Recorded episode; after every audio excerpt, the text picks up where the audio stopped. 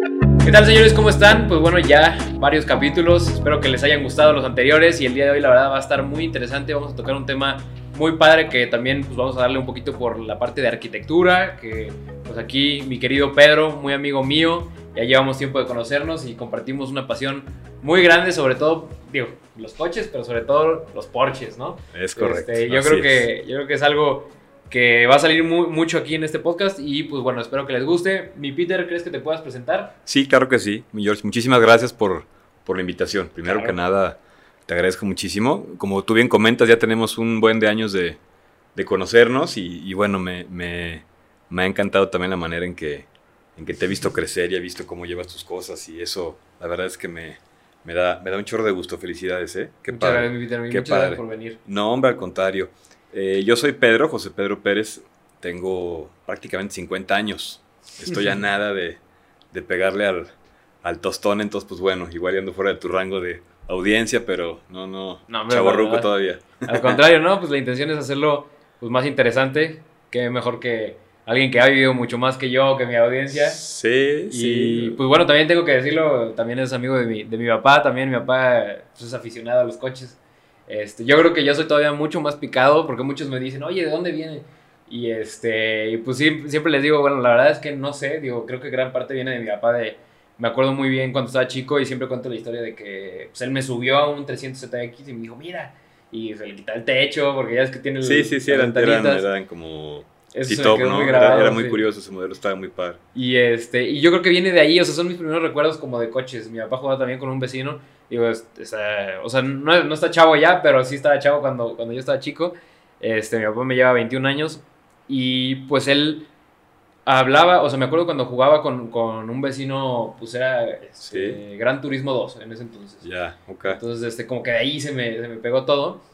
Y pues bueno, ya dándole un poquito de hilo, pues quería preguntarte, pues ahora sí que, bueno, Peter este, es muy apasionado. ¿De dónde viene tu pasión, Peter, de los Sí, coches? fíjate que yo, y está clarísimo, ¿no? Yo estoy prácticamente igual que tú, es una afición que tengo, eh, pues ahora sí que sembrada desde, desde muy chiquitito. Ahí en casa a mi papá toda la vida le encantaron los, los fierros, ¿no? Y, y bueno, a diferencia de lo que pasa ahorita con los coches, que les abres el cofre y pues, Está todo tapado. sí, humildemente, humildemente le vuelves a cerrar porque no hay nada que hacer. Sí, claro. En aquella época pues era completamente distinto. O sea, tú en casa a mi papá le gustaba hacer el cambio de aceite, les hacía las afinaciones, este, le quitaba y les ponía y que si le compraba unos headers y cosas así por el estilo ya, ya más, ¿no? No, no digo que de tuning, pero a mi papá le encantó toda la vida el tema de los fierros y la mecánica. Entonces, en casa somos dos hermanos, bueno, me- un servidor y, y mi hermana, y andaba yo siempre de chicle pegado allá a mi papá, ah, echando la mano para todo. Entonces, los fines de semana ya sabía yo que venía una, una jornada así de, de mecaniquita, De y literal, eh, me bajaba con él, este, pues ayudar en lo que yo podía, pasar herramienta, a subir y bajar el coche, a todo eso. Y quieras que no, pues ahí se sembró la, la, La espina de, de- los coches. Y ya más adelante, pues digo, en, en nuestra época ni de chiste estaba la, la facilidad o la, o la soltura con la que tienes acceso a la información ahora, ¿no? Era mucho más complejo, la verdad es que, no, qué esperanzas. Ya ni qué decirte que vieras rodando un Porsche en la calle, eso, eso no pasa, o sea, en aquel entonces Sí. un coche deportivo era un Monte Carlo SS y un Citation X11, ¿no? Entonces, Sí, imagínate, ya, ya ver un, ya un 300 ZX pues era, Sí, pues era, era un deportivo de exótico. ¿no? No era un exótico y un Corvette. Y aparte, en aquella época había un, este, mandato, un, mandato tonto que, implementaron las autoridades en donde no podía haber la importación de los coches estaba prácticamente en cero y una, había un proteccionismo hacia las armadoras, bla, bla, total. El chiste es que, no me preguntes cómo, se me hizo una pasión así de, toda la vida y luego sucedía que mucho de la información que teníamos era por revistas. Claro. En aquel entonces estaba Mecánica Popular, te lo Sí. prometo, y párale de contar. Y después empezaron a llegar otras, otras Automóvil. revistas, o- automóvil, y, y a mí me encantaba, íbamos al centro, había un lugar en el centro donde vendían revistas americanas, y entonces, eh, pues ahí ya sabes, Motor esas. Trend, Road and Track, automóviles. y me las chutaba, me las chutaba completitas. Entonces, una buena parte, era muy curioso porque una buena parte de lo que te tenías que ir medio aprendiendo, de lo que te puedes empapar, pues eran datos escritos, no había la facilidad como ahorita de decir, ah, oye, sí, claro, de buscarle o googlearlo, o mucho mejor que te lo prestaran y a ver, dale, ¿no? Pues era, era, era todo como más eh, teórico y en ese sentido, pues era como más tendencioso hacerlo como leyenda, ¿no? Pues, alguien dijo que ese coche el que más jalaba en el mundo y pues Nadie podía probarlo. pues claro. A reserva, de, o sea, a la salvedad de no tenerlo físicamente para, para, dar fe, pues, te la creías, ¿no? Entonces era, era, era, era muy curioso. Y otro dato muy chistoso es que a mí toda la vida me ha encantado manejar, fíjate. Sí. Más que nada lo que más me gusta es este...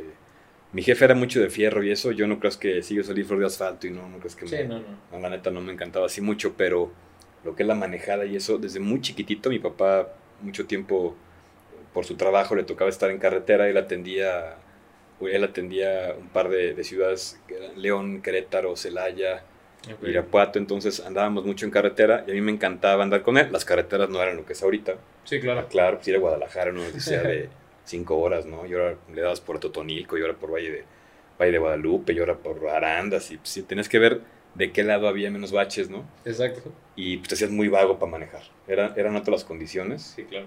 Este, y yo siempre me estuve fijando cómo, cómo manejaba mi papá y le hacía muchas preguntas y si iba a hacer un rebase y apagaba las luces, porque antes las carreteras eran de doble circulación, entonces de noche ya sabes, ¿no? Este, y el idioma de los camioneros. Sí, claro, y te prendían, apagaban la luz y te sales y le apagas y de todo ese tipo de cosas, pues te haces muy, muy vago, ¿no? Y justo eso, fíjate que te iba a preguntar que pues por lo general hay quien, pues sí, es muy, muy dado de decir, ah, bueno, yo le meto los fierros y eso es lo que me gusta de los coches, o sea, hay mucha diversidad.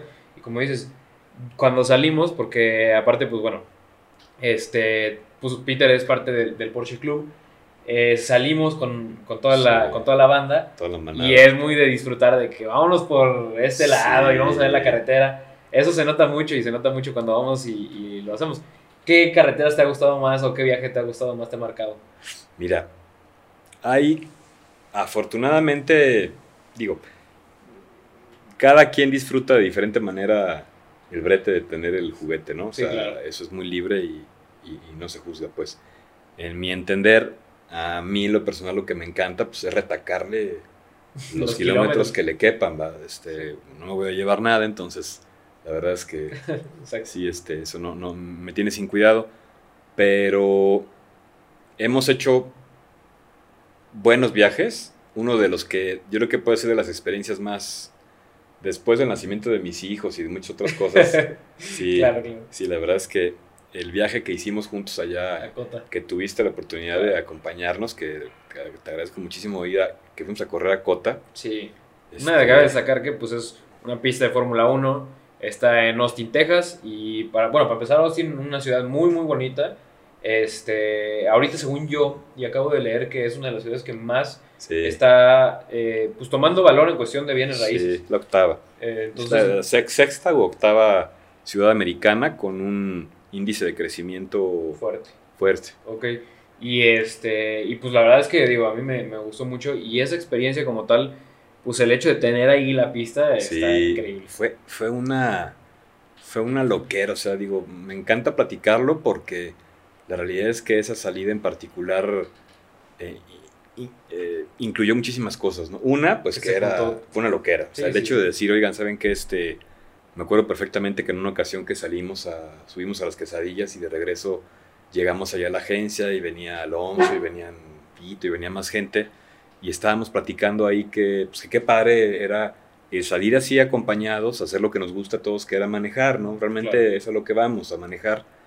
Y se me ocurre a mí la puntada de decir, oigan, y pues vamos a ir a...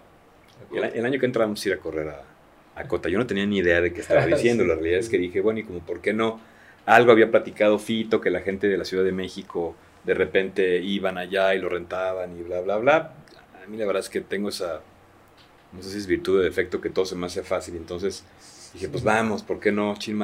Y me acuerdo que me marcó Alonso después y me dijo, oye, Peter, si es, es en serio lo que dijiste ir a Cota. Y yo, sí, ¿por qué no? Me dice, si vas, güey, yo, por favor, yo, yo me apunto. O sea, no dejes, dale, métele.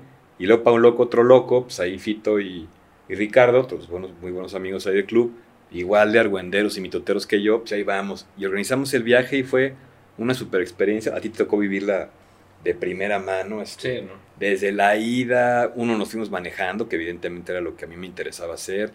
Otros más eh, mandamos los coches en, en, en tráiler, Sí. en unas cajas cerradas. Eh, Fíjate que, bueno, ahí para mí la experiencia, Sí. lo que más me gustó fue la ida. sí, claro. O sea, la, la manejada, toda la carretera.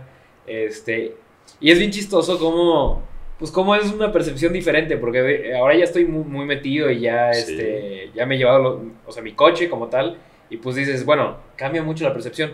Esa fue la primera salida y me tocó la salida de, de los sueños, porque pues, Sí. fueron, pues que unas ocho horas de carretera de aquí hasta llegar. Sí, sí, o sea, Poquito- íbamos un poquito poqu- más rápido de lo normal, pero- Pero, ¿cómo era? O sea, esa ilusión, todavía, todavía me Sí. acordaba de esa ilusión de niño, de decir, no manches, o sea, y yo los iba viendo en carretera, es impresionante eh, ver 8 o 10 coches que van juntos, pues de ese tipo.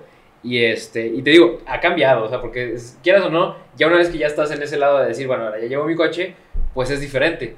Que cuando lo vas viendo como aficionado es, Sí. es otra cosa. Y te lo juro que me sentía yo en ese viaje como un niño. Sí, yo, fíjate que yo, le, yo de, de verdad le, le agradezco y le, y le pido a la vida que me permita seguir así como niño de Sí. 7, 8 años, que los veo y me emociono y no se me hace algo común, no es algo común, no, No tiene, no tiene por qué ser ordinario, no, no se me hace cotidiano. Yo no digo que sea ni mejor ni peor que cualquier otro tipo, pero al final del día el asunto es que es como que el coche de tus sueños, ¿me cachas? No es, olvídate de la marca, eso la verdad me tiene sin cuidado, ¿no? no Sí, sí, podría ser cualquier otro. el que sea, Sí. el, que, el que sea, el que sea es el que sea, ¿no? Y el hecho de que nos hayamos organizado, que hayamos ido, por eso te puedo decir que es quizá la salida más marcada en mi mente que hemos hecho por muchos sentidos, ¿no? Además, Sí, claro. júntale que venía gente de Cancún, o sea, dices, güey, o sea, eso es amor, es calentura, eh, no te iban a pagar, al contrario, te iba a costar, eh, se organizó todo para que fuera un viaje honestamente muy accesible, no fue una loquera de gastadera, era verdaderamente la afición y la loquera y el sueño de decir, bueno, pues, ¿por Sí, sí. qué, ¿por qué no? Y fuimos y nos metimos un grupo de 50 Entusiastas de aquí, de Guadalajara, de, de Cancún, de Mérida, algunos de México, algunos de Monterrey, que no, como niños chiquitos, verdaderamente, este, me acuerdo perfectamente que una, una gran parte de lo que nos interesaba era también, yo tenía muy en claro, y Fito y Ricardo también, que éramos embajadores. 50. Exacto. Éramos unos embajadores de México en Estados Unidos. A mí me de sobremanera me importaba mucho que, Que les Eh, dieran una buena imagen. pues que se quitara esa imagen de nosotros de estar este, con el zarape y el sombrero abajo del árbol echando este, tequila, que desafortunadamente tienen todavía algunas, algunos este, gente de no, allá. no tan informada americana, no todos son así evidentemente. hay pero sí estaban impresionados con. pero me encantó que el timing aparte estuvo impresionante. Sí. Coincidimos todos ahí en el, en, el, en el paso, 50 coches de estos cruzando de México a, a Estados Unidos. eh, todos, todos marcados, todos con su calca, todos con su... eh, Fue era importantísimo que, que, que dijera que era de México. Entonces, Exacto. este Fito mandó a hacer unas viseras padrísimas que le pusimos a los parabrisas, ¿te acuerdas? la Y-. Y, la bandera de México, y mandamos en esas playeras como niños chiquitos. Era, era, eran, era un, éramos unos niños de 13 años este, saliendo a andar en bicicleta todos uniformados. Esa es la realidad. Sí, sí, Entonces estuvo- está padrísimo. Y luego aparte verlo rodar de cruzando, todo el mundo ordenado. No nos paró un solo, un solo patrullero americano. No nos volamos. O sea, Sí, era, era un orden total. Y ya llegar a la pista y entrar a la pista, y te prometo, ¿te acuerdas que entramos por un túnel? No, y aparte, pues te. no, o sea, sí te bueno. impresionan. o Sí, sea, no, no, no, no. Y es. O sea, no solo es impresionante, sino que te haces chiquito. O sea, si Sí. dices, ay, o sea, Sí. es una pista de Fórmula 1 Y la más nueva. y la más nueva, y aquí han corrido los mejores, ¿no? Sí. Y aquí han fallado varios. Sí, sí, sí. Entonces, para mí era, era como que importante en lo personal. Yo no tenía que ir a demostrarle nada a nadie más que a mí mismo. Sí. El saber verdaderamente de qué estaba hecho, ¿no? Entonces, toda la vida había yo pensado o me había jactado de que manejaba bien yo hacia mí, yo no para nadie más, hacia mí sencillamente. Y como que esa, esa, esa oportunidad de estar en un lugar preparado para eso, con las condiciones para eso, con mis Con amigos, el coche con, para sí, eso. con el bote pues para darle hasta que hasta que nos hartáramos. Pero como dato curioso, sí. o sea, para empezar le cambiaste las balatas, ¿no? Sí, claro. Le puso balatas para que aguantaran el, ajá. el- pues ahora sí que el rigor y el coche llegó humeando, o sea, no te Sí. yo creo que a Peter lo vi abajo porque había, como hits donde entrábamos sí, y es dábamos correcto. Éramos dos grupos. unas ocho vueltas. Eran, eran tandas de media hora, ¿te acuerdas? Ajá. Hacíamos tandas de media hora y fueron 10 tandas de media hora. Mm, Y yo me acuerdo perfectamente que solamente no corrí una.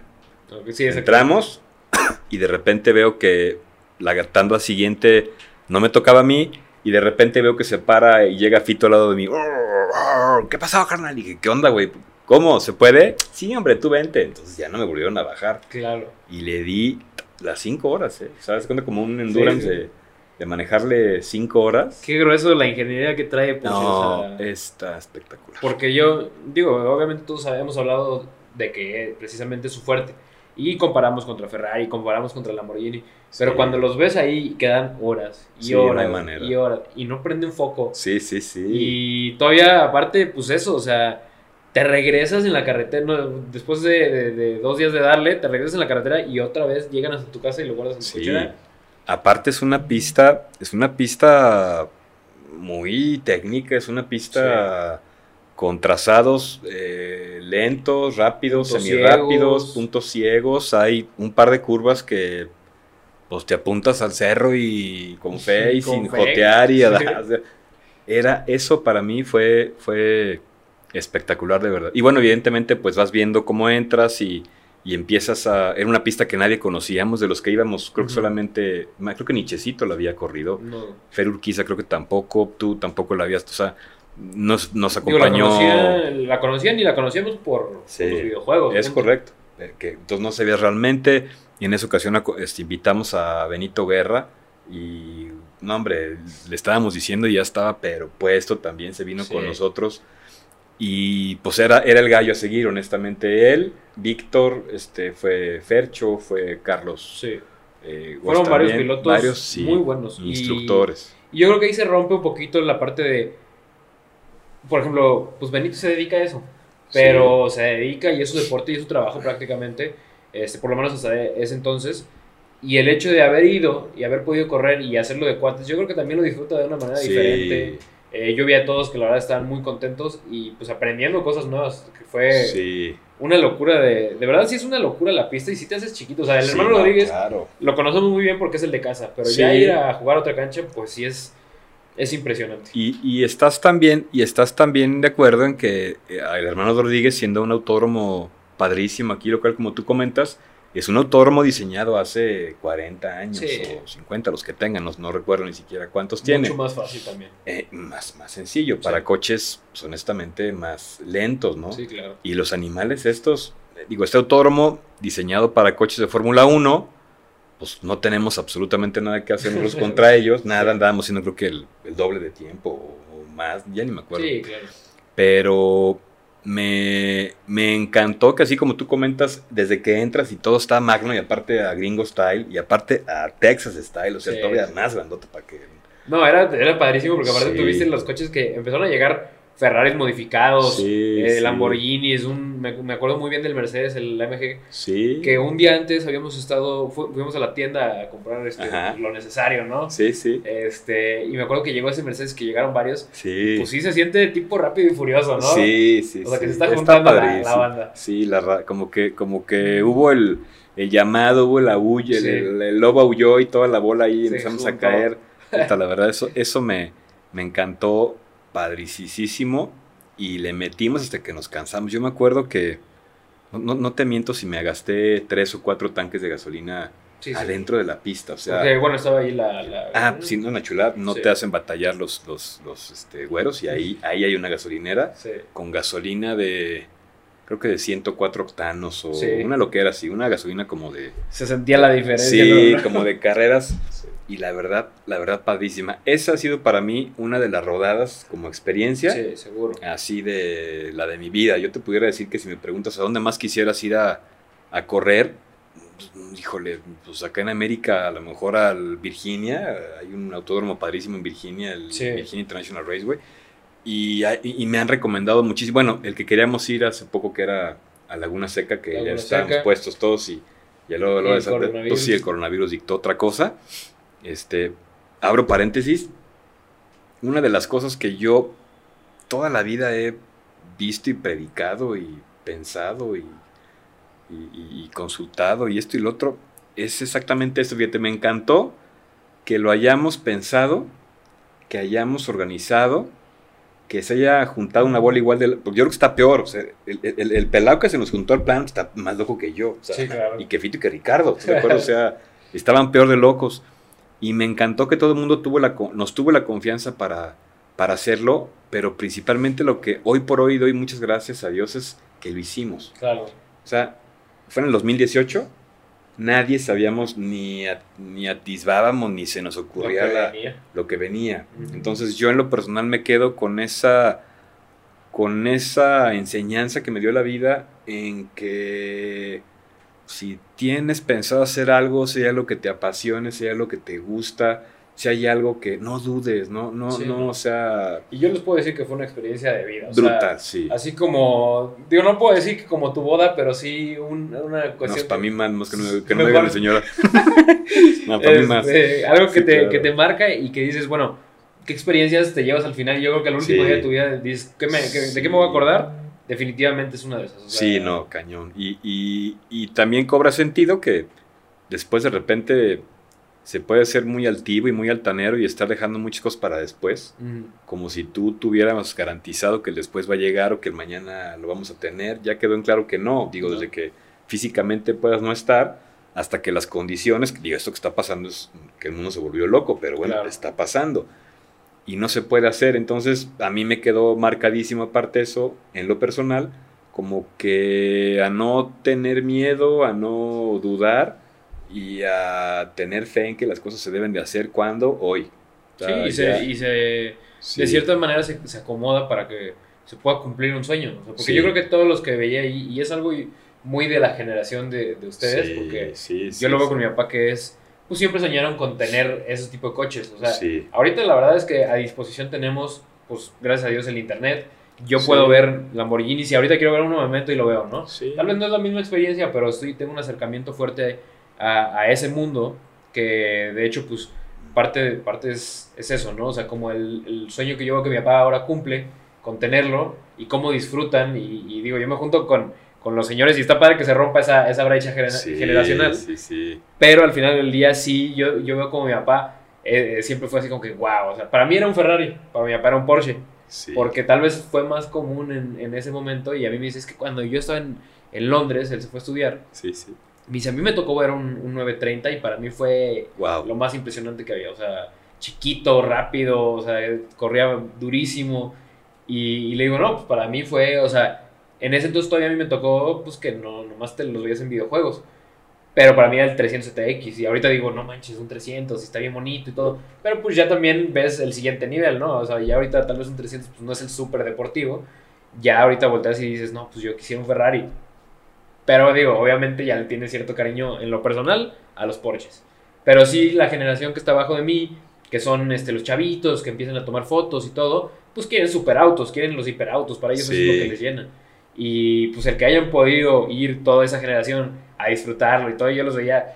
Y sí, pues sí, son viejitos, lo que quieras, ¿no? Pero ahí están disfrutando Pero, los juguetes. Sí, eso fue- yo creo que lo más importante de todo es lo que tú comentas, George. Sí, Que, que todo mundo íbamos en la mejor disposición de, así literal, de compartir un sueño, porque es eso, ¿no? No es, no es algo cotidiano, o sea, es para muchísima de la gente que, que pudimos este, haber ido, y de los que fuimos, es quizá más fácil que se repitieran que vieran el nacimiento de otro hijo o de un nieto exacto. o hasta de un matrimonio, si quieres así exagerarlo, Sí, sí, sí. a, a que, a que regresáramos de nuevo. Y todos en el. y en el todos mismo en plan. grupo, en el plan. Eso para mí, y yo estaba plenamente consciente de ello cuando estábamos ahí. Yo sabía perfectamente que, que lo habíamos logrado, que era... No lo podía yo creer, o sea, dije, wow, de veras estamos aquí. Y te prometo que ese día mm, no atendí ni el teléfono, o sea, dije, Sí. no sé si, bye, o sea, no quiero saber qué pasa en el mundo, no me interesa, hoy es mi día, o sea, hoy voy a disfrutarlo hasta que me canse. Sí. Yo feliz de la vida con mi mueble, no, bueno, le metí hasta... Me acuerdo, Sí. de- digo, teníamos que fueron ocho horas, ocho horas en el autódromo. En- sí. este, y todavía sale Peter y, y- y dice, ¿y si venimos mañana? Sí, ya todos deshechos, no manches. No, el físico ya no me dio. Sí. Es más, me acuerdo perfectamente que, de verdad, al día siguiente yo amanecí con el cerebro como inflamado. Sí, no, pues es este, que de también las fuerzas G. las fuerzas que Está son cañón. gruesas. Está cañón. Había puntos de frenada de, de 200, bueno, 260 por lo, por lo menos que era lo que Lo que alcanzaba daba, sí. A dar de velocidad punta. El mío en lo personal había los GTs un poco más rápidos. Sí. este, a frenarte en seco con el pie así de, de tirar el ancla a 70 o 80, ¿no? Entonces, sí, Sí, sí, todo sí, eso, sí, al día siguiente amanecí yo que no me podía ni mover, ¿no? No pero, pero, pero sí, claro, si me dices mañana vamos, Se, puta, se yo, hace. yo puesta. Yo creo que esa es la, esa es la, la, la salida, la reina de mis salidas. Si me Sí. preguntas, esa es la que involucró más logística, eh, aparte no tienes idea, todo el mundo ponía algo de sí. Sí, exacto. Eso es lo que, eso es lo que a mí me encantó del viaje. Oye, pues que ta, a ver quién que nos pueda acompañar así, que sepa y que le encante y que sea cultivado y aparte eh, foto, pues que Jorge vente, o sea, me fo- fotografazazo, pues vente. Oye, necesitamos quien consiga, quien nos ayude a llevar los coches en camiones, ¿no? Pues yo le- alguien levantaba la mano. Sí. Este, y así, inclusive llevándose gente, eso, eso, todo eso, al final del día, es lo que para mí marcó la, marcó la salida, ¿no? Y Sí, aparte, y aparte, evidentemente, en lo personal también, pues que bueno, eh, me acompañó Patti, mi señora, que pobrecita, yo creo que siempre le he dicho que soy su cruz, ¿no? Este, sí, sí, pobre, me tiene que aguantar y bueno, pues no le quedó otra más que acompañarme. Sí, pero pues también fue, fue Sí. parte de eso. Como dices, igual y de otra manera no hubieras podido apagar el celular. Es correcto, sí, no, no. Y Pedro, mi hijo, se subió al También. coche un día antes, ¿eh? Sí. un día antes me dijo, oye, pa, no seas malo, este, híjole, me encantaría. Y, y le marqué ese mismo día en la noche a Arad, otro de la bola que fue, y dije, oye, Arad, no seas malo, este, hay manera que se vaya. fue. a pe-". Me dijo, Peter, venga, este, échame al Petercillo. Entonces, uy, Sí, pues todo pues. eso era así como... Se cumplió, Sí. se cumplieron todos los factores. Porque Sí. pues la- literalmente hay veces que no puedes ni juntar a la gente para tu cumpleaños. Sí, así Y- pasa. Y siendo tu cumpleaños y 10 personas que dicen, bueno, pues ellos, y a la mera hora ya dicen, no, sí, no va a poder, no sé sí, qué. llegaron siete. Exacto. Pero sí, imagínate aquí, para una subida a las quesadillas se juntan No seis. o sea. Y ahora que para una ida hasta allá se haya juntado 50, Sí. 50 gente de todo México, Qué buen va a, ser, va a ser como que la salida, ¿no? Ya para mí es... Yo creo que, digo, obviamente este, espero que se vuelva a repetir. Como dices, eh, la primera vez yo, yo siento que siempre es única, a pesar de que volviéramos a lograrlo. Pero sí también creo que deberíamos de seguir juntando el grupo y, y buscar el- la siguiente meta, que como dices, igual en un Laguna Seca estaría impresionante Sí, yo- yo- armar algo así. Sí, a mí me encantaría y creo yo que otro escenario que estaría padrísimo sería inclusive Mérida. Sí, Este, tuve la fortuna de conocer el autódromo ahí que hicieron nuevo en Mérida. Está, wow, está muy padre. Siento que es muy alcanzable, siento que es una- un lugar bonito. Pero si no fuese ahí, yo creo que Laguna Seca, podría ser o algo. así sería como icónico, ¿no? De que Es que pudiéramos ir a Laguna las carreteras de. México son, Sí. son este, No. para mí puede estar dentro de los mejores del mundo. Mira, y eso, y eso también, y, y me encantaría tocar tema, y me- sé que me vas a apoyar en esto.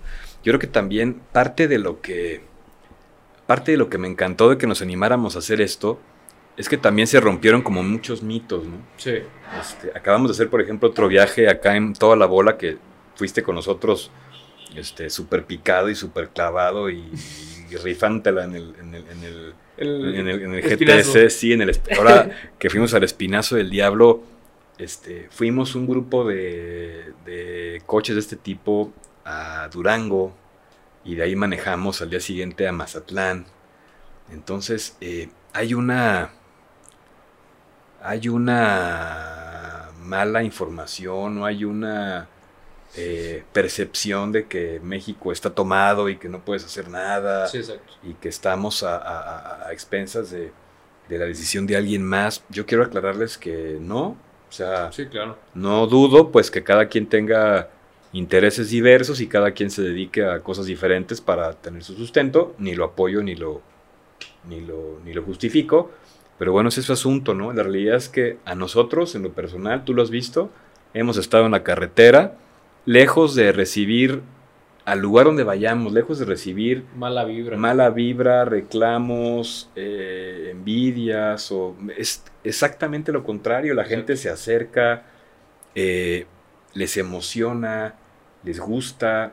Creo que la gente al final del día puede juzgarte más si lo tienes ahí guardado como florero, Exacto. este, a, que- a, a- a tenerlos rodando para lo que de veras son. Ha- haz de cuenta que a la gente como que te ve despacito y le dice, písale, güey. o sea, Písale, exacto. sí. no es minivan, si me cachas. O sea, Sí, sí, si traes el bote ese, no seas joto, métele. Dale, para eso lo Es- sí, compraron. para eso lo compraron, ¿no? Y como que eso está, está, está curioso y, y yo sigo sintiendo firmemente eso. Está en nosotros, como mexicanos en general, el, el- el reclamar lo que es nuestro. No pasa Sí, nada. este, Yo creo que también Se se, vale, rompe ¿no? mucho ese tabú porque precisamente tú llegas a dar esa buena vibra, o sea, y es el hecho de, de- de demostrar que, pues bueno, eh, sí es un objeto, tal vez hasta es un objeto caro, pero al final del día sigue siendo un objeto, o sea, la persona que lo va manejando, pues como dices, llega, te invita a conocerlo, te invita a, pues, aprender un poco de, ese- de, de eso.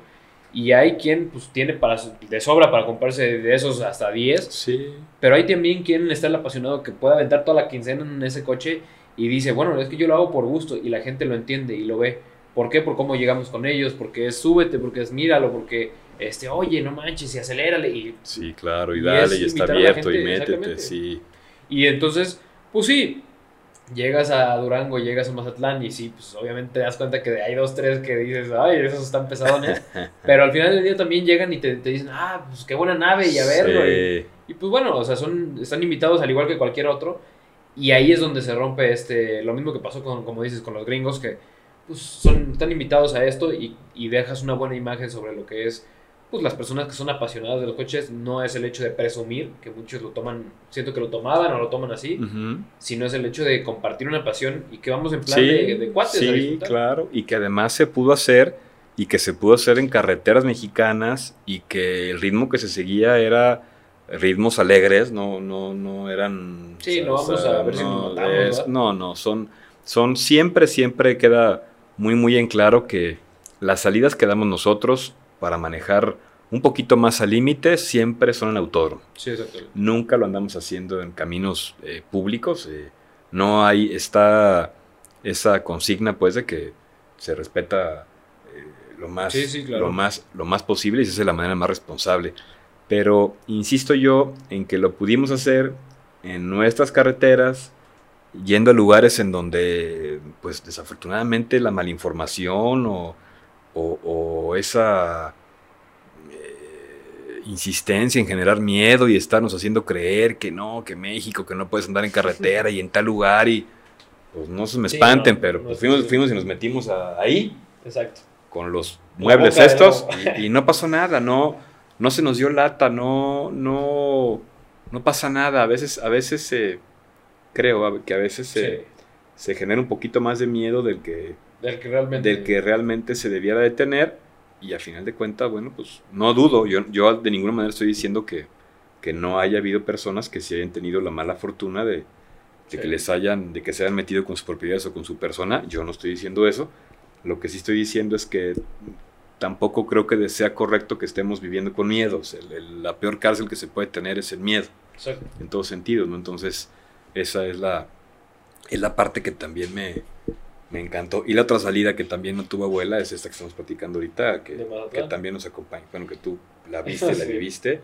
Este, no, bueno, pues es... Y yo, y- bueno, digo, a mí me encantó porque también pude compartirla de manera diferente. También fue mi papá. Sí, no, este, se padrísimo. juntaron diferentes, ahora sí que diferentes personajes. Sí, Y, y eso, o sea, es una fue pista, una fue la locura, o sea, todo, todo al máximo, al tope, ¿no? Sí, y esta sí. fue mucho también que disfrutamos el hecho de una carretera como es el Espinazo del Diablo, No, no, que se habla mucho, sí. Sí, es de, también es de hombres. sí, sí, sí, es para hombres. Me acuerdo muy bien cuando íbamos llegando y justamente hay una, hay una pequeña, un pequeño tramo antes de llegar Sí, que se ve el barranco y que alcancé a ver y a mí en lo personal me da miedo las alturas. sí. Entonces cuando lo vi dije, no manches, o sea, aquí un error y... Sí, y más me vale fácil. Que también llevábamos, yo digo que llevábamos escuela, o sea, el- la sierra de aquí de León, Sí, que subimos a las quesadillas el fin de semana y todo, pues también es un, es una- Sí. un tramo difícil.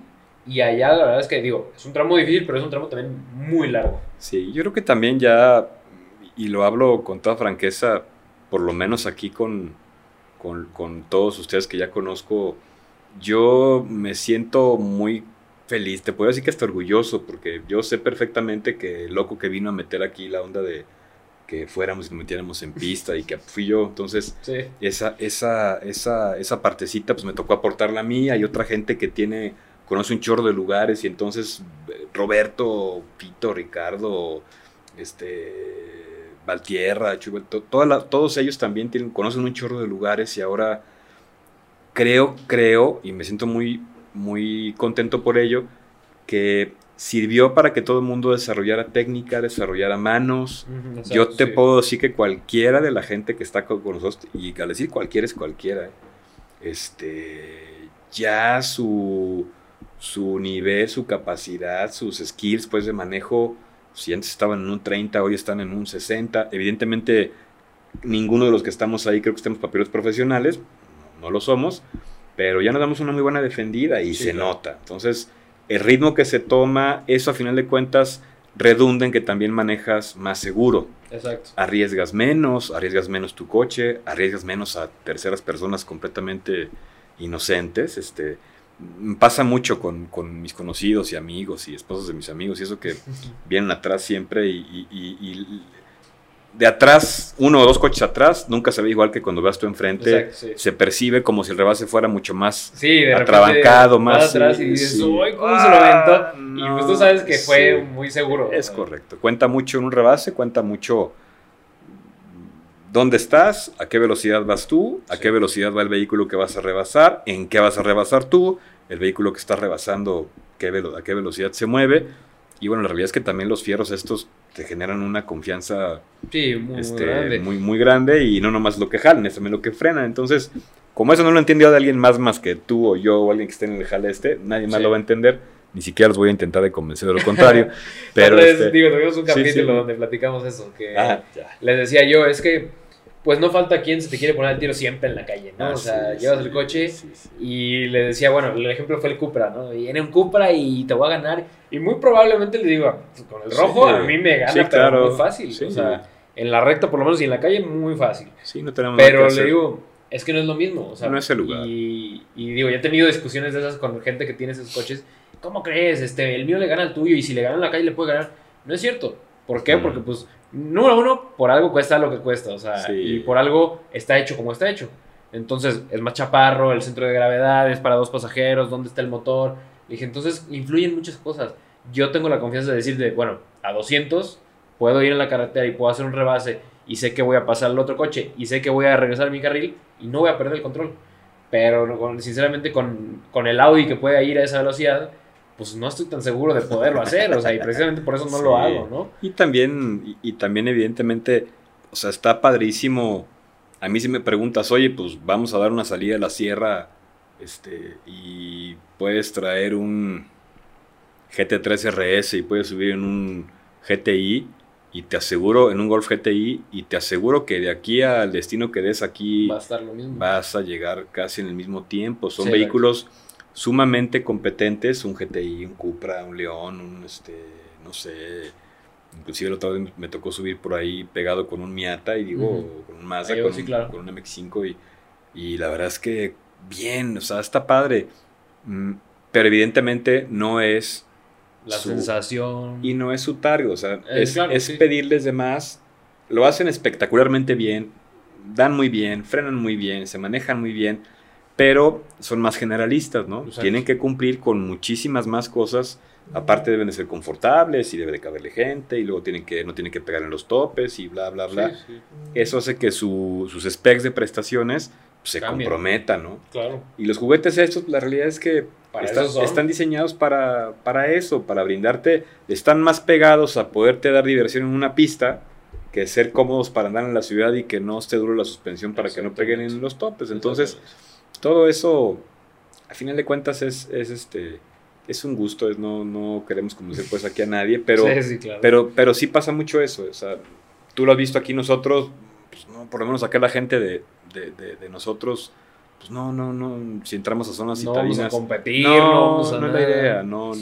Pues muy bien, Peter, muchas gracias por platicarnos eso, la neta, digo, revivo el recuerdo y me encanta. Sí, a ver, este, algo padre.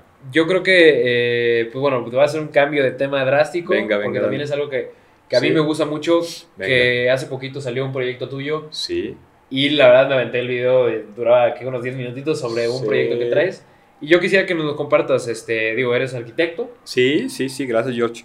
Eh, sí, yo soy arquitecto, yo egresé de la Ibero y, bueno, ya tengo, el otro estaba haciendo cuentas y estoy a nada de cumplir 27 o 28 años ya de, Haber egresado. de ejercer mi, mi profesión. Yo empecé a trabajar en, en, un despacho de arquitectura desde que estaba en segundo o tercer semestre de, de, la, de la universidad. Ah, sí, entonces ya ya traigo un buen de camino andado. Y este proyecto que mencionas tú es en La Valenciana. En La Valenciana es un desarrollo nuevo que se está generando al norte de la ciudad, saliendo a, a, Lagos, de, de, parte de los señores del G100.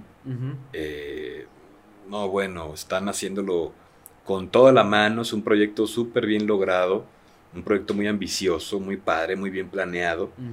y, dentro, y dentro de esta planeación que hicieron los señores de, del G100, hay una propuesta muy interesante de hacer unas privadas, una privada, una sola privada, con residencias de autor, así se le llama, ¿no? Entonces es, eh, no es en ningún sentido de pretensiones, no, no, va por ahí. O sea, es sencillamente explicarles de qué se trata.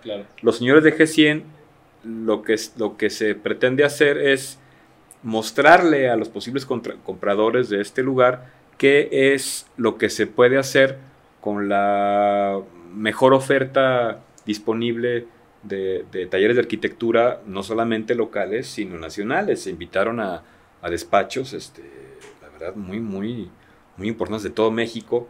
Están ahí gentes importantes de mucho, de mucho renombre. Están los señores de, de, Artigas, está este Ernesto Vela, de aquí de León están el Artur, Arturo Torres, está este Micho Rayas, Rayas Arquitectos, está o también Ivo, Ivo Barba y, deben de haber varios más. ¿no? No, no, traigo aquí en mente a todos los que somos, pues, pero estoy muy satisfecho porque de alguna manera es un reconocimiento a, oh, pues, a muchos años de, trabajo, ya que lo consideran a uno que eres de los menos malos, de los menos maletas del pueblo, por no decir que de los ah, buenos. Este, pues la verdad es que habla, estoy satisfecho, estoy muy contento, la verdad. Tengo muchos años metido en esto y lo hago con mucha pasión. Tú me has visto la misma pasión e interés que ves que le pongo a la hora de, del coche y de la manejada, se lo pongo en mi, a mi profesión, me gusta, me encanta lo que hago, eh, sé que soy bueno en lo que hago, no tengo empacho en decirlo, a estas alturas de mi vida... Sí, no sería muy, no, sería, muy triste que no lo fuera. No, no, no, soy bueno. yo creo que cuando le metes pasión a, a, tu trabajo, bueno, una, no te cuesta, trabajo no es un trabajo. Es correcto.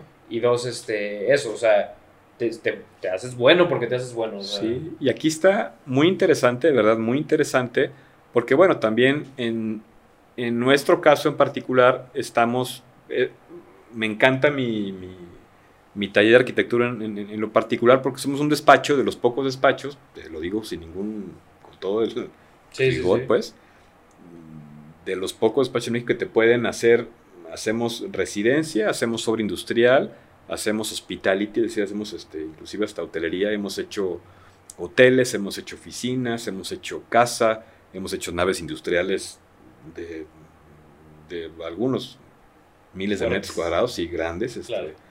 Entonces todo eso te da un bagaje de preparación que para mí en lo personal, híjole, pues es... No hay manera que, no hay manera que lo pueda yo adquirir de otra manera que no haya sido a través de casi 30 años de hacer carrera, ¿no? Claro. Entonces, hoy para mí, yo me siento que eh, estamos en mi oficina en el mejor momento. Evidentemente, el trabajo de lo que ves ahí plasmado no es el trabajo solamente de Pedro Pérez. Yo lo digo y lo sostengo y lo he gritado a los cuatro vientos siempre, es un trabajo de equipo, hay que saber trabajar en equipo. Yo estoy feliz de la vida de tener un, un equipo de gente súper talentosa, eh, el arquitecto Cruz, Alberto, eh, Juan Manuel, eh, Paco, Hilda, Samara, Chuy, no, no, este, olvídate Héctor, todo, todo mi equipo de trabajo que tiene conmigo ya mucho tiempo, Genaro Alejandro, mis contratistas, Chendo, olvídate, o sea, no, no, no, no quisiera que se me pasara a nadie de mencionar, pero somos mucha gente la involucrada ahí. Pues al final del día es gente que tenemos, que tenemos trabajando juntos a lo mejor 15 años, este, 20 años, y se dice fácil, pero tener un trabajo, un equipo de trabajo de esa cantidad de tiempo le, le, cuelga. Entonces, en este proyecto cuando nos invitaron se me hace padrísimo, porque sí, a nosotros en lo particular nos toca hacer residencias premium. En general, cuando una persona quiere hacer un proyecto que diga, no, yo quiero un proyecto fregón, que no se parezca al de alguien más. No quiero la copia de, que pasa mucho eso, ¿no? Que sea la copia de 8 o 10 casas que han hecho iguales. O, sí, pues algo para... Algo, algo, sí, que debe de ser, en, el, en mi modo de ver, debe de transmitir la personalidad de, del cliente, ¿no? Una, tu casa debe de ser la, la, el reflejo de tu personalidad como familia, como individuo, como pareja, como persona. Sí, seguro. Y le metemos muchas ganas para eso. Por lo general, pues tienden a ser proyectos importantes, de buen tamaño, entonces quieras que no, facilita un poquito más las cosas, porque la, misma eh, proporción de los proyectos te permite que en algunas ocasiones luzcan por sí solos. Pero cuando nos invitan a hacer este proyecto que está interesante, son terrenos de muy buen tamaño, pero bueno, no son las megacasotas que, que a lo mejor te pudiera este, llegar a tocar hacer, es mucho más complejo. Claro. Es mucho más complejo poderle imprimir tu tu sello y tu estilo y tu detalle a un, a un mercado un poquito diferente, pero que estamos seguros que va a recibir con de buena gana esa intención de los señores de G100 de imprimirle un sello de mucho mayor diseño a lo que van a hacer. Entonces, ahí está padrísimo porque vas a poder llegar tú a esa privada y te vas a encontrar con cinco, seis o siete u ocho interpretaciones diferentes de diferentes estilos de arquitectura de presentarte y de donde tú puedas llegar a escoger el estilo de arquitectura que a mí, que a ti más te guste. Eso está padrísimo y la realidad es que nadie más lo había hecho aquí en León, o sea, no sé, no sé, nadie más se había animado a hacerlo, porque es animarse, eso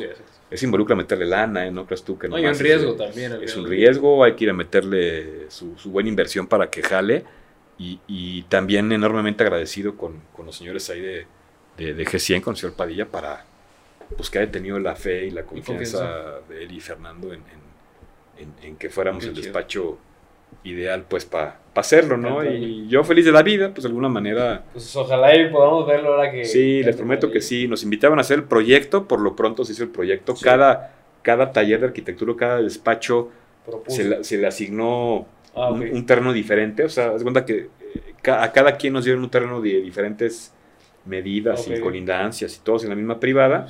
Y, y, nos entregaron un programa arquitectónico, un programa de necesidades que la casa tenía que cumplir con tales características y cada quien le dimos una, una, una interpretación diferente, ¿no? Y está, eso está, está fregón. Evidentemente acotado a, a un target y a un rango de precio que se tenía que respetar, entonces no, tampoco sí, no nos pudimos soltar ahí la greña al 100%, pero está, fregón, yo estoy muy contento. El, resultado, el resultado fue bueno. Pues muchas felicidades, mi Pita, y ahora que, pues ahora que esté le damos una vueltecita. Les prometo que sí, les prometo que sí, vamos y este, Y no, es que ya así como, digo, obviamente me sigue un, público joven, este, entre ellos ojalá y ya se estén sumando este, personas que ya estén ahí en el, en el rubro del trabajo y todo, pero, pero sí me gustaría que les dieras un consejo eh, en cuanto al digo, tú vives la pasión de los coches, has logrado, eh, pues ahora sí que, digo, dentro de, de, cada quien, pues hay quien percibe su éxito de diferente forma. Yo creo que tú lo tienes, yo lo percibo. Eh, Gracias. En cuestión de que pues, vives y haces lo que te gusta y para mí eso es el éxito. Sí, este, Y pues me gustaría nada más que tú les dieras un consejo eh, a la gente joven de cómo, cómo lograr y, cómo seguir lo que te apasiona, porque muchas veces pues, sí hay trabas al momento de decir, híjole, yo quiero hacer esto, pero pues no, no puedo, ¿no? Pero ¿cómo lograrías Fíjate que ese éxito? y, me, y me encantó tu, tu pregunta, qué, qué padre, ojalá con que a, uno de, de, la gente... Exacto, con que, a uno le llegue, lo le llegue de tus seguidores lo que estamos aquí platicando, ya estamos de gane. Y claro que lo tengo muy, muy, muy, muy bien, muy claro, ¿no? Es, primero que nada es, no hay que, no hay que dejar de soñar.